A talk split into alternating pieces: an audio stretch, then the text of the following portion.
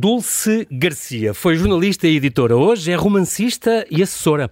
Lembra-se do primeiro dia em que entrou numa biblioteca? Isso mudou a sua vida. Nunca mais parou de ler.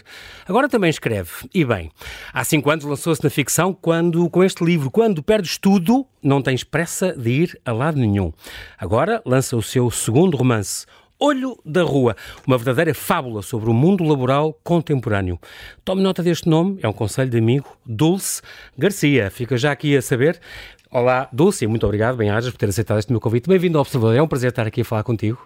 Olá, João. Eu estou-te a dizer que é um grande prazer mesmo, porque eu descobri-te ao contrário. Eu li o teu último romance e achei, e disse, e depois alguém me disse, oh, sabes, é o segundo, oh, Vina Badana, é o segundo romance. E eu, onde é que está o primeiro? Eu quero ler o primeiro. quero ler o primeiro romance. E assim foi. Portanto, primeiro li o último e depois li o primeiro. O que é, o que é muito curioso porque, e confirma. As histórias são muito diferentes, a escrita é igualmente ágil, é um, foi um delírio, foi uma delícia ler os teus livros. Muito, muito bom. Agradeço-te aqui publicamente o prazer que tu me deste com estas, com estas duas obras. E, Dulce, uma coisa que eu tenho uma curiosidade, tu nasceste numa, aqui numa vilazinha muito perto de Lisboa, que é que é, na margem sul? Exato, chama-se Alcochete. Pronto, na altura hoje, era mais longe, não Hoje era? em dia são 20 minutos de carro. Uh, para termos uma ideia, quando vim para a faculdade em 1990, para estar Demoravas. na Junqueira às 8 e meia da manhã, tinha que me levantar mais ou menos às 5. E de pausia era onde estavas? Não, é no ISCS. Ah, ISCS, ah, para que era ali no Palácio Bruné. Ok, ok. Demoravas... Portanto, tinha que apanhar autocarro, porque Alcochete terra do Dom Manuel I, por exemplo, Exatamente. nosso rei venturoso. Exato, teve barco até certa altura. E ah, depois, okay. quando começou uh, a era da economia de escala, não é? Uhum. Acabou-se com o barco e passou a haver no Montijo. E, portanto, pois. eu tinha que apanhar um autocarro para o Montijo, depois do Montijo um barco para Lisboa, depois um Meu autocarro Deus. para... Realmente. Esta... Etc. Era uma terra onde tu costumas dizer que havia muito, muito, pouca, muito pouca oferta cultural, portanto, um, cresceste uh, sozinha, vocês três, as três irmãs, uh, não viviam todas no mesmo sítio, nem por cima, mas uma vez uh, disseste numa entrevista que uh, gostaria de ter tido uma infância diferente. Porquê? Para ter mais, se calhar, mais contacto, mais mundo onde tu vivias? Foi sim, por causa disso? Sim. Uh, por exemplo, não havia um cinema, não é? Faz. Passavam filmes numa coisa que se chamava muito, muito apropriadamente, apropriadamente no pós 25 de Abril, Casa do Povo, não é? Ah, sim. E portanto acontecia, aconteceu mais do que uma vez, uh, as, os senhores que passavam as bobinas, não é? os projetores, uhum, uhum. enganarem-se. E portanto eu lembro-me de ter ido ver um filme género Sandokan e, e, de repente estávamos a ver um filme erótico. Ou ter ido ver cinema outra... Cinema Paradiso. Sim, acontecia, acontecia. É extraordinário. Essas... Muito bem, aprendeste a ler ainda antes de ir para a escola, o que é uma coisa extraordinária. Tu eras mais despachada que as tuas colegas, eu acho. Tens ar disso? Sempre eu, foste? Uh, uh, eu, eu, eu era muito tímida e muito a minha mãe, contigo própria? Sim, e... a minha mãe diz que eu tinha, era, tinha muito mal feitio quando era pequena, quando era bebê, e batia na minha irmã mais velha, que tem mais um ano do que eu, mas depois fui muito domesticada. E, portanto, okay. a partir de certa altura fiquei muito tímida e lembro-me que até de me contarem que eu tinha um bocadinho medo das pessoas, portanto, escondia-me, etc. Tu aprendeste a ler antes de ir para a escola e até que um dia, uh, portanto, na altura entrava, só se entrava com 7 anos e por isso foi por isso, uh, até descobriste uh, a biblioteca. E isso para ti isso. foi uma descoberta para a vida. E foi mesmo. E confirma-se. Isso marcou definitivamente a minha vida, porque eu passei a ter tudo aquilo que não tinha, Sim. não é?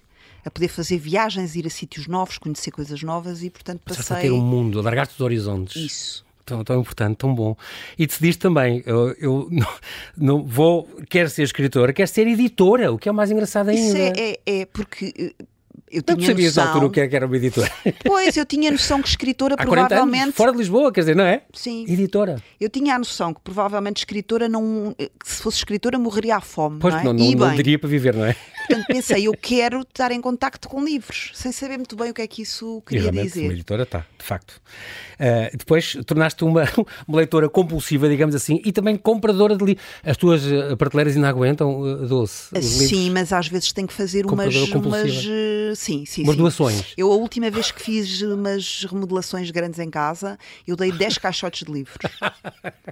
Eu agora, de vez em quando passo para, para aquelas livrarias, Deja, Deja Lu, esse tipo de coisas, porque fazem uso, ainda ajuda outras coisas. Isso. Uh, Tem que ser, tem que ser. Tem que porque ser. realmente eu adoro o objeto livre, mas uh, o espaço que ocupa não, não, tem que ter Ah, e ao palácios. João, eu depois, como jornalista, também recebi muitos livros, portanto, Claro, é isso. eh, era tudo junto. é? Obviamente. Um, se tivesses que optar um dia adolescente entre deixar de escrever ou deixar de ler, de escolher uma, qual era, o que é que tu rejeitavas?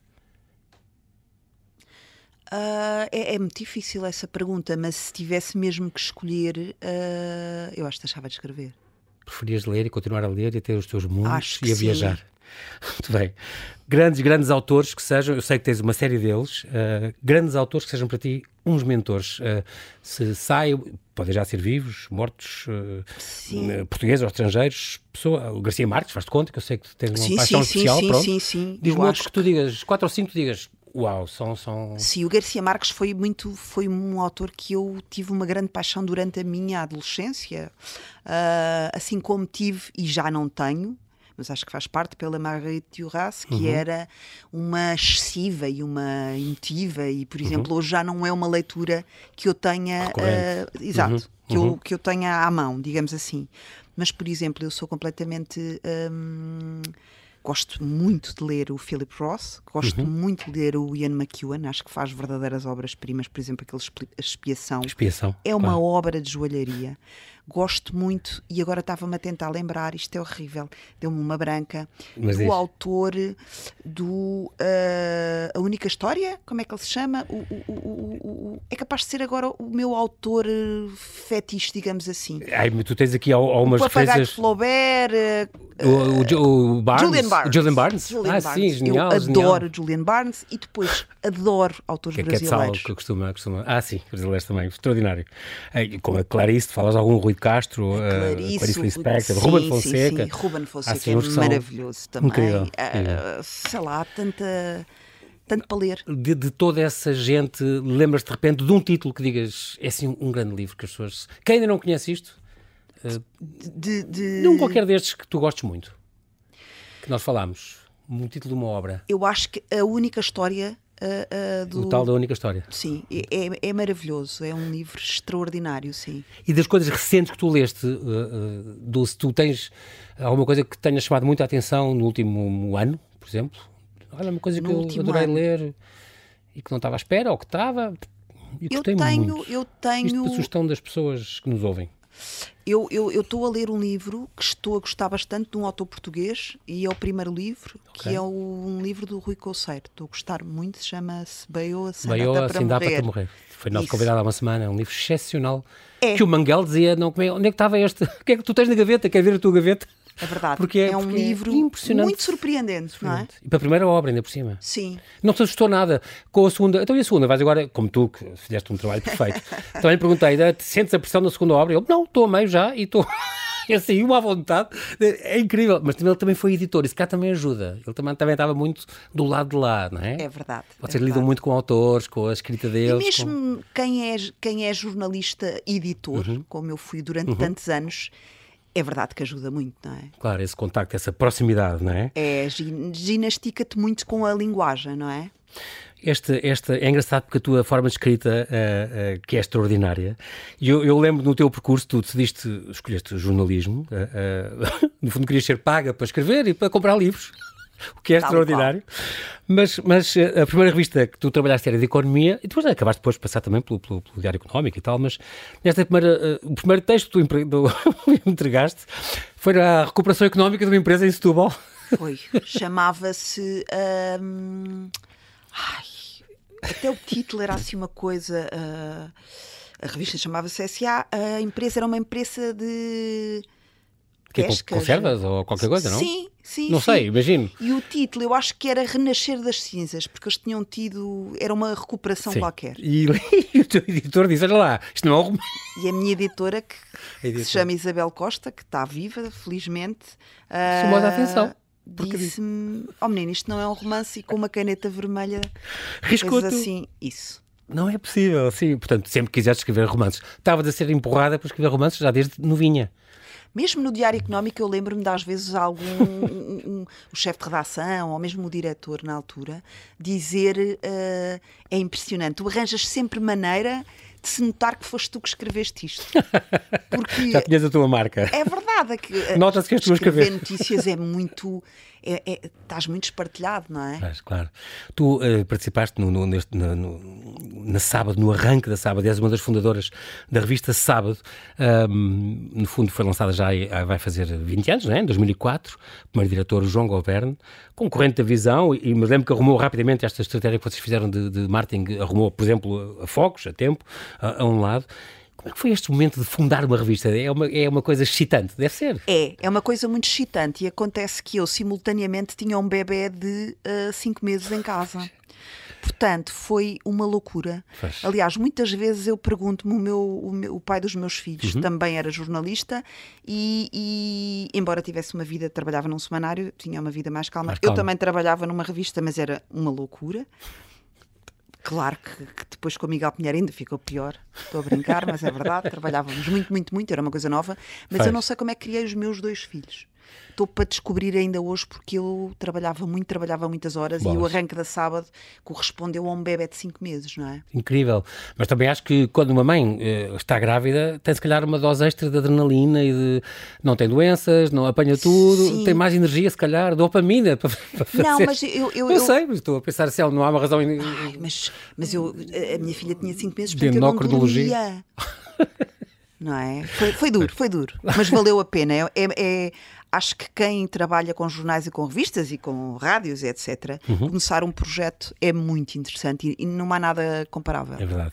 Esta, esta, sempre gostaste de fazer reportagens e grandes reportagens. Sim. És, és conhecida também por isso. Uh, ah, um, alguma grande reportagem, grande entrevista que, que te lembres? Uh, falaram de uma da Madeira, por exemplo, que tu fizeste? Que... Sim, eu adorei. Uh, uh, eu, eu, eu gostei muito de ser jornalista, de facto, e tive, tive 26 anos como jornalista. 7, foi uma... 27. 27 anos, Tive coisas maravilhosas mesmo. E lembro-me dessa da Madeira, que teve muita graça, porque eu fui fazer a cobertura das eleições uhum. uh, para uma coisa que se chamava Valor. Uma revista que já, já não existe, sim. E, que era do Independente, era do grupo do Independente. Era do grupo do Independente. E, e entretanto, uh, comecei a fazer outras coisas e, e acabei por entrevistar um padre que depois até veio a ser, eh, veio a ser candidato à presidência da República, que era o padre Edgar, que tinha um trabalho muito interessante com, um, com, por exemplo, com uh, miúdas com trissomia 21 e que se prostituíam, com aqueles miúdos chamados miúdos das, das caixinhas. Caixas, e com, então eu acabei por fazer isso. Acabei por fazer uma reportagem que não era suposto que eu ia cobrir as pois, eleições. Que se chamava A Madeira Não É um Jardim. E lembro-me de chegar a Lisboa e um colega meu, bastante mais velho, me dizer: agora quando voltares à Madeira, tens lá uns senhores à tua espera e não vais entrar. Vão-te ter uma espera, exato. Persona não grata. Mas na realidade não aconteceu. O jornalismo é muito importante. Uma, uma, das, uma das coisas que tu defendes é um, as notícias são fundamentais para a democracia. Tu sentes que a democracia hoje em dia está um bocadinho em ataque? Sinto e que está sempre, e é uma coisa que tem que sempre ser lutada. Não é um valor adquirido, mas não é um valor adquirido porque a história já nos provou que a evolução não é linear. E eu acho que nós temos feito um grande retrocesso em muitos aspectos em termos democráticos ultimamente. Uhum. Sinto que não são só as nações. Eu, eu creio que há, há sinais preocupantes de que há muitas coisas que estão a ser postas em causa e nada nos garante que não venham a, a, a, a ser mais é? e a reverter a situação, sem dúvida nenhuma. O efeito sentes também a falta de meios, eh, deixou um bocadinho de haver grandes reportagens, não há dinheiro, há falta de investimento na comunicação social, isso nota-se bastante? Muito. Nota-se muito. Eu, eu entrei uh, para os jornais e para as revistas quando tinha 21 anos, portanto, há, há muitos anos. Entrei numa época ainda dourada uhum. e uh, as pessoas eram bem pagas, ou relativamente bem pagas. O jornalista, o jornalista era, um, era um profissional uh, admirado, louvado, respeitado, não é? Tinha uma reputação, era uma uhum. pessoa que contribuía. Hoje eu acho que isso não acontece. Os jornalistas são mal vistos. Se calhar em, muitos setores também, não é? Os juízes, é. políticos, os professores. Há muitas classes que eu acho que foram baixando o nível de há uns anos para cá. Acho que há umas até décadas os médicos. para cá já não é, as pessoas já não, não é, não tem aquela aura de autoridade e de não que antigamente e, tinha. E isso uh, faz com que depois a qualidade se ressinta, não é? É uma, é uma pescadinha de rabo na boca. Exatamente. Como tu dizes, é o fechar de um ciclo. Jornais e revistas e tal estão a ser reciclados. Tu dizes que produtos de prestígio e bons produtos vão ter que ser pagos, uh, mas que vão informar. E depois a internet que divulgaria coisas mais populares e grátis, pronto. Portanto, tu hoje Sim. em dia dizes um bocadinho que as coisas que as pessoas querem boa informação é como se fosse um, um produto gourmet, uh, paga por ele. Eu acho que sim, porque se repararmos também no, sim, no século XIX não havia imprensa, não é? Exatamente. Não havia imprensa. Acabou. Eu acho é que provavelmente isto é um retrocesso nesse sentido, que é a, a, a, a imprensa, a comunicação social, os melhores produtos têm que ter mecenas porque senão hum, caímos naquela coisa de as pessoas são mal pagas, se, portanto vão-se buscar pessoas que não são as mais Exatamente. qualificadas Já, e, estagiários o que, que é mau. não têm passado, que não, não, não é? Isso. Então as pessoas habituam-se a essa, essa uh, pela, pela fasquia baixa, o que é mau, não é? Isso. Estavas a falar, uh, Dulce, desta, desta, do jornalismo atual, Estava aqui a ver também o efeito da, das redes sociais. Tu falas às vezes da, da, das fake news, falas do, da, das pseudo-verdades, proto-verdades e pós-verdades. Uh, as redes sociais vieram complicar um bocadinho este panorama das notícias e com toda a gente hoje em dia é produtora de informação, tudo isso recente. Muito. Da qualidade. As redes sociais são terríveis para a informação porque uh, as pessoas não distinguem uma grande parte, e não estamos a falar de pessoas uh, eu conheço muitas pessoas que têm formação, que têm uh, uh, até trabalhos que lhes exigem que estejam mais ou menos atentas ao que se passa à sua volta uhum. e que não distinguem uh, o que está na internet daquilo que pode ser ou não uma notícia. Portanto, e, e os miúdos, etc. Portanto, uhum. está na internet é, é uma notícia. Isso não é verdadeiro, pois, nós sabemos que exatamente. não. E quando e contribui para que haja muita confusão, muita desinformação e muitas eh, e, muita portanto, violência, muita instigação ao ódio, sim. muito e más decisões e pessoas uh, sem pensar como deve ser, com os dados certos para poder pensar Isso. e decidir bem, não é? As pessoas hoje em dia não leem, uh, Dulce, é verdade, há uma grande iliteracia a este nível. Uh, um, o que é que tu mudarias se fosses Ministra da Leitura, digamos, ou Ministra da Educação? O que é que nós poderíamos fazer? Uh, porque as pessoas recorrem demasiado ao Facebook ou assim, a revistas, jornais, uh, não, são, não são compradas, não são lidos ao nível grande de literacia. O que é que tu mudarias? O que é que tinhas, terias alguma ideia para promover um bocado a leitura, se calhar com os mais novos, a começar por eles? Ou... Sim, sem dúvida. Se fosse Ministra da Leitura, é um ministério espetacular, por acaso eu acho que devia existir. Mas agora, a sério, eu uhum. acho que tem que haver um trabalho de grande investimento nas escolas, uh, no Plano Nacional de Leitura. Eu, eu sinto que, uh, por exemplo, as, as, as, miúdas leem muito mais do que os rapazes. Os rapazes sim, é como as mulheres leem muito mais do que os homens. Uhum. Uh, e, e, e, vejo, porque tenho uma filha e um filho, ele é mais velho, uhum. por exemplo, ele lia imenso e depois chegou ali a uma altura, aos 14, que deixou de ler e está estudado que isso acontece e que depois, se ele realmente for um leitor, ele volta aos 20 e poucos anos. Okay. Ela lia muito pouco. E eu, enquanto fui editora de livros, um dia levei-lhe um livro de uma miúda que uhum. tem 30 anos e que, um, que eu tinha editado e que achei que ela iria gostar. Poderia seduzi-la à leitura outra vez. Porquê? Porque se passava em Lisboa, porque tinha imensos lugares que lhe eram familiares, porque falava de questões que lhe interessam. Uhum. Eu percebi que ela percebi pelas conversas que as amigas, por exemplo, passam, deixam de ler quase a Annie de Blyton e passam a ler ou coisas uh, eh, um, ehm, juvenis internacionais ou então passam a ler romances de adultos. E muitas vezes leem coisas que as mães leem. Uhum. E, portanto, não há uh, esse tipo de identificação é hiato, fundamental. É? Exato, é, é, fundamental para motivar a leitura. Eu, eu por exemplo, adorei ler a, a esmagadora maioria dos autores que aprendi, uh, que, que, fui obrigada a ler na escola. Mas, por uhum. exemplo, eu lembro-me de um que eu hoje olho para trás, eu não, nem sei como é que acabei de ler aquilo e li até ao fim, que era o Eurico Presbítero. É muito complicado estarmos a fomentar gosto para leitura com obras, obras que são mais herméticas, digamos. Herméticas e que não são adequadas àquela idade. Nós, nós sabemos que os, as pessoas que podem começar por ler livros sofríveis, entre aspas, o que quer que isso seja, sim, sim. mas se começarem a ler por algum lado, muito mais rapidamente, ou muito, muito mais provavelmente se tornam, tornarão leitores Olá, do que se não Vieira, lerem, não é? Alice Vieira dizia isso. Ponham, leiam, leiam bolas de remédios. E depois, mas depois a seleção, com o tempo, vamos selecionando e, e para a área que eles até gostam e tal. Mas leiam sempre, leiam qualquer coisa, mesmo que não sejam alta literatura, pronto. Mas é muito importante o ler, não perder esse hábito, Começar não é? a ler e encontrar coisas que nos estimulam é de facto claro fundamental, muito, não é? Muito importante. Um, há cada vez, eh, não há programas sobre livros, dizes tu, suficientes, há cada vez menos espaço para a literatura em todos os meios. Uh, temos também aquele um bocadinho aquele complexo lá fora é que é bom, os estrangeiros é que são bons, quando nós temos excelentes escritores e escritores uh, em Portugal, estou em presença de um. Estou completamente é um de acordo contigo, João. E outra coisa, não sei se já reparaste, já deves ter reparado que os, as páginas sobre os livros na imprensa uh, são as primeiras a desaparecer quando há crise, não é? Porque, uh, porque é papel. Exato, exato. Desaparece, desaparece Portanto, rápido. ficam os restaurantes e etc., mas os livros rapidamente. Exatamente. Um, esta, também foste editor, o que é muito curioso, pela, pela Planeta, editor de ficção. Uh, no fundo, estavas no meio também de, de, dos livros, no meio dos livros e no meio dos escritores, que também, que também é, é importante. Um, tens o dever, como tu dizias, tinha o dever de chamar as pessoas para os livros. E este caminho tem de ser feito de uma forma simples. Não podemos querer, estou a citar-te, que de repente as pessoas comecem a ler Guerra e Paz. Não dá. e uma crónica tua que eu adorei. Não dá.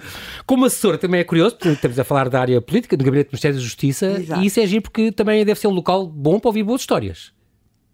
Tu ainda és uma colecionadora de histórias tu às vezes guardas links e coisas para, para depois contar isto, como aconteceu, por exemplo, com o teu, com o teu primeiro romance. Uh, eu, eu perdi um pouco isso, perdi é? um pouco isso, é verdade. Eu, eu não, não tenho bloco notas, nem. Não colecionas uh, esses fatos, essas coisas? Não, Podia pagar não, se for preciso. Não. Uh, eu escrevo muito por impulso uhum. e digamos que a minha atual profissão uh, eu, eu, tento separar ao máximo de, da escrita. É mesmo, não, não, enquanto ali estou, eu não sou de todo escritora, porque eu quero que estas duas vidas sejam completamente distintas. Portanto, uhum. Ok. Uh, ainda estás neste momento, Dulce, a digerir esta pandemia que nos assolou durante dois anos. Eu sei que tem uma fatura pesada na tua família também Sim. e na tua vida, e tu um, ainda é algo que estás a ultrapassar. Completamente. Mas a escrita aí não ajuda imenso? Não, eu não, eu não, eu tenho assim umas linhas esparsas escritas, algures aqui e ali, mas eu não uhum. voltei a escrever desde a pandemia, porque eu, eu não sou muito nas, nas, no, na relação com as pessoas também, socialmente eu sou um bocadinho assim. Quando acontece alguma coisa muito grave, eu fico um bocado catatónica, não é? Uhum. Portanto, mesmo se fizerem qualquer coisa que eu considere extremamente desagradável, eu não reajo logo. Sim. A não ser que seja uma coisa física, Sim, não é? claro. Aí é esse lado meu anim animal exatamente, prevalece. Mas de resto eu não eu fico tão chocada que não consigo reagir. E eu acho que a pandemia tem sido assim. Ainda não está integrado não. no teu imaginário, na tua. Não, eu sou um bocadinho, às vezes eu comparo, por exemplo, os, os americanos, como são um, um país novo, cada coisa que lhes acontece, se reparares, por exemplo, quando caíram as Torres Gêmeas, passado um mês eles estavam a escrever sobre aquilo. Eu é sou um bocado velha como o país, como Portugal, portanto, eu não consigo uh, processar Sim. logo. Tens essa prudência, portanto, digamos assim, como faria a igreja. Vamos reagir com prudência. portanto, eu ainda não, não é- consegui é, digerir. Não é quente, não é quente. Não consigo reagir a quente. Mas agora sentes que estamos num período onde estás a respirar um bocadinho mais de alívio e as coisas estão um bocadinho sim, a voltar? Sim, sim, sim, sim, sim, sim. Mas é curioso, não me apetece de todo escrever nada sobre a pandemia, porque quando eh, este livro estava pronto em 2019, uhum. um, só uh, saiu em 2022, precisamente por causa da pandemia, Exatamente. e quando ele já estava mesmo na reta final, uh, a editora uh, perguntou-me a Clara Capitão se eu queria pô, se eu queria rever, tendo em conta o momento que tínhamos. E eu disse-lhe, não faz sentido nenhum, não, para mim não, não, não, não existe. que é aquilo, exatamente. É. Escrevi isso sim, um conto um, quando é um, é um livro que é são 46 contos de 46 escritores da Relógio d'Água, que foi uma iniciativa, uh, é um cadáver esquisito, como se costuma dizer, é? cada um escrevia um conto, cadáver e acho que o meu contributo para a pandemia está dado. Com esse com, com, cadáver. Que, que, apelo é este? Que, que apelo é este da ficção? Esta realidade ultrapassa realmente a ficção ou isto é um clichê? A realidade ultrapassa sempre a ficção, João. Estou, é, é que tu já tiveste também Estou firmemente convencida, convencida, que sim. e acho que quando tu estás disponível para te deixar levar, uh, tu não precisas de, de tu só precisas de uh, uh, sorver as coisas que estão à tua volta Uhum. e depois reproduzir com a tua hum, com a tua forma de estar no mundo, não é? Tu és uma escritora sofrida? Ou Não. os livros foram muito fáceis para ti escrever? Não, não é fácil. Dá a de ideia que tu, que tu trabalhaste aquela linguagem muito, ou isto em ti é natural? Porque tu, o Eduardo Pita falou nisso, tens a, a- descontração vocabular extraordinária e é, e a gente está a ouvir, e são romances muito modernos, muito contemporâneos, e tem letras de música, e tem o Google, e tem, e tem receitas, tem tudo o que a gente quiser, e, a- e as redes sociais e, e as plataformas. É engraçado porque é nos dias de hoje e passa-se, e, é muito curioso porque é uma. tu- nós não sentimos a linguagem quase. É tão fácil e tão corrente que estamos a ouvir-nos ler e ao mesmo tempo estamos a viver estes momentos e a pensá-los. É muito bonito. Agora, isto é um trabalho por trás, como há uns que sofrem muito, têm que rebater e minar aquela linguagem e espremê-la toda até ficar só o, o- sem nenhum floreado. Porque isto é é corrente, é, é Não, eu, eu, eu acho que uh, uh, Só site assim. a linguagem, sim, porque eu sou muito observadora. Uhum. Então, como eu. uh, Estás na casa certa para dizer isso. Eu sou. Exato. Eu sou muito. Eu estou sempre a, a- olhar para as pessoas, sabes? Uhum. Às vezes até estou com alguém que me diz. Para. Não, diz assim, sim, não olhes, não olhes assim para as pessoas, as pessoas até Mas é verdade, e portanto eu estou sempre Curioso. tipo esponja. Sim. E a história de ouvir diálogos e etc. Eu ando muito na rua, eu só ando ou a pé, eu vivo em Lisboa, no centro de Lisboa, trabalho no centro de Lisboa, portanto eu ando ou a pé, ou de metro, ou eu não ando de carro em Lisboa. E portanto eu estou sempre a ouvir coisas e estou sempre. é? E, e- e- captar e- eu tudo. gosto, sim, estas personagens deste livro, que são muitas, eu, eu quis que essas personagens, que são claramente exageradas, porque elas estão lá para ser exageradas, eu quis que elas falassem como eu ouço as pessoas falarem. Sim, não, e isso nota-se, é extraordinário. Tu, antes destes dois romances, tinhas um, há um romance desaparecido teu. É verdade. Que As é- coisas incríveis que tu sabes, ninguém sabia estas coisas. Mas é engraçado verdade. porque numa, numas zangas e mudanças de casais de um lado para o outro, perdeu-se É uma, uma história, tua é uma história 19 anos. extraordinária. Uh, há um senhor que já não é vivo, que se chamava Helder Pinho, que era crítico uh, gastronómico da capital e era professor universitário e tinha uma quinta em Santo Estevão. E nessa altura eu tinha um restaurante mesmo, era meu, Ok. e, e era uma miúda, e um dia apareceu lá um senhor com para aí 1,80m e 150 quilos e que me pediu, eh, que- eh, ao empregado que estava lá, uma caldeirada para seis pessoas. E com certeza a senhora fez a caldeirada, ele sentou-se e não apareceu mais ninguém. Não vieram os outros cinco. Não vieram os outros cinco, era para ele. E ele tornou-se cliente. Extraordinário. E ele, eh, ele deu-me uma coleção de livros da Dois Mundos. Foi ele que me incrível. deu a ler. Eu tinha 16 anos. E ele deu-me a ler. Os Hemingways e os Steinbecks da nossa história. Marguerite de Horácio. Era muito meu amigo. E então, quando eu achei que tinha escrito um livro e que devia ser muito plasmado do Gabriel Garcia Marques, porque naquela altura eu estava fascinada.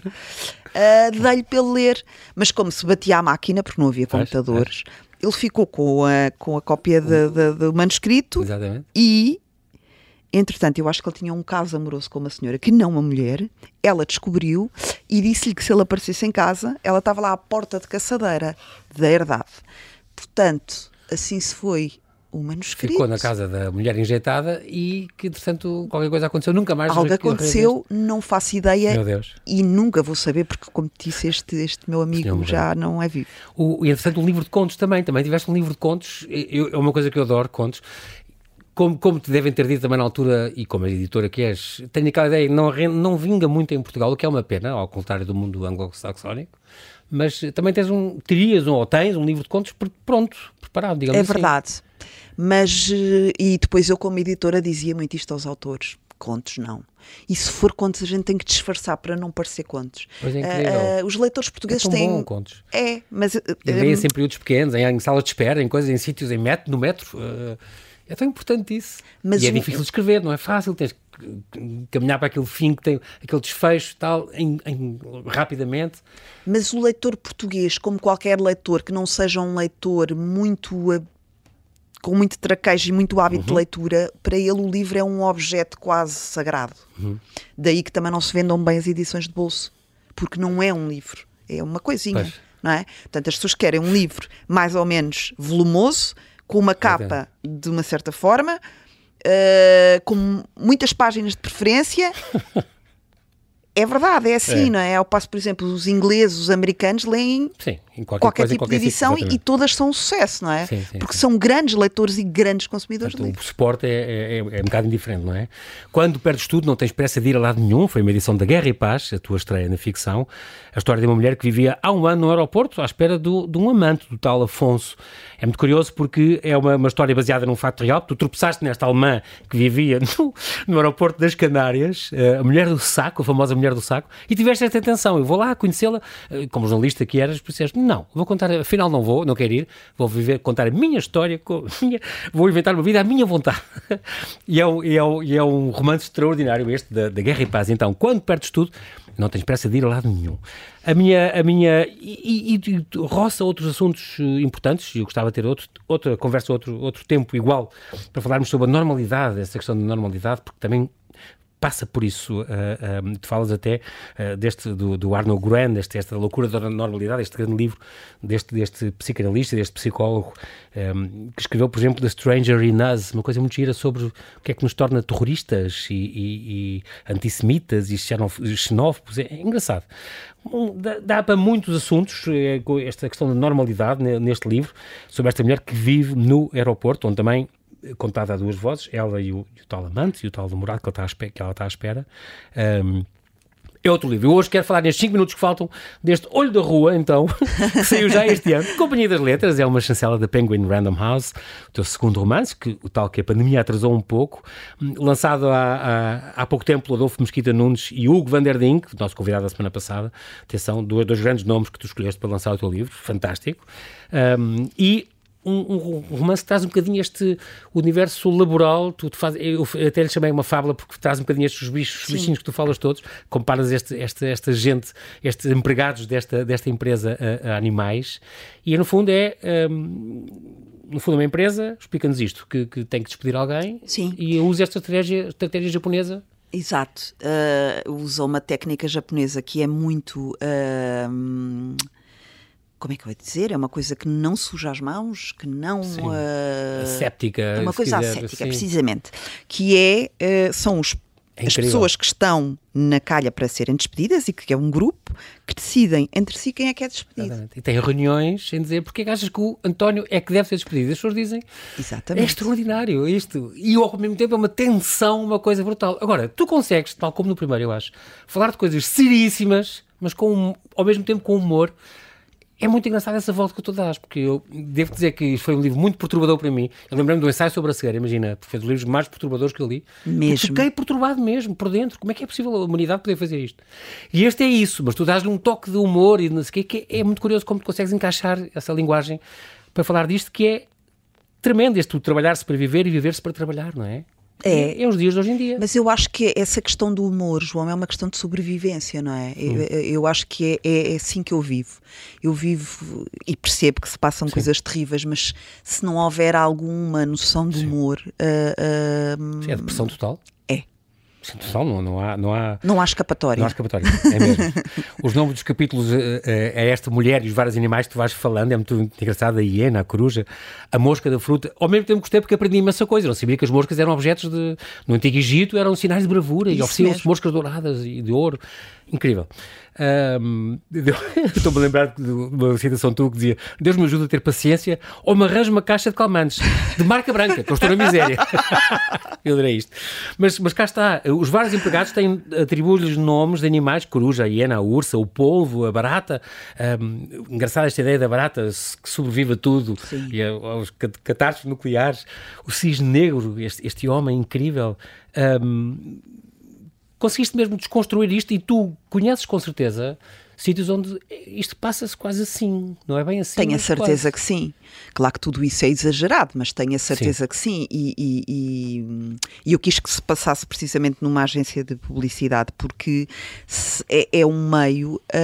Hum, que tal como, tal como, se, como aconteceu no jornalismo, os publicitários também perderam uh, status quo, não é? Sim. E glamour e etc. Uh, mas era uma classe uh, que quando eu era jovem jornalista era uma coisa extremamente atraente, extremamente bem paga, exatamente. extremamente Havia glamourosa. Exatamente, é? e os leões de carne e aquelas, não é? E portanto também tal como uh, os artistas, seja de que áreas for, são pessoas, porque são criativos, são pessoas muito egocêntricas e são pessoas Sim. muito. E, portanto, uh, eu quis que se passasse num meio onde as pessoas têm muito. Uh, estão muito marcadas pelo que já foi e já não é. Uhum. Pelos tempos áureos. Exatamente e que é, é, um facto, e esse meio uh, da publicidade é, é, é, muito, é muito paradigmático disso. Uh, e escolheste o Japão para começar com o suicídio no Japão, porquê? Sim. Foi uma notícia que me transtornou profundamente aquela miúda com 20 e poucos anos, recém-formada, que se atirou numa véspera de Natal. Eu, é, é, é e porque realmente é um país que nós porque sabemos. realmente com essa carga horária extraordinária e exagerada? Não tinha folgas há dois meses, trabalhava 20 horas às vezes, não é? E, e, e foi de tal ordem que o próprio uh, diretor da agência se demitiu. Nessa altura. Portanto, deve-se ter sentido verdadeiramente.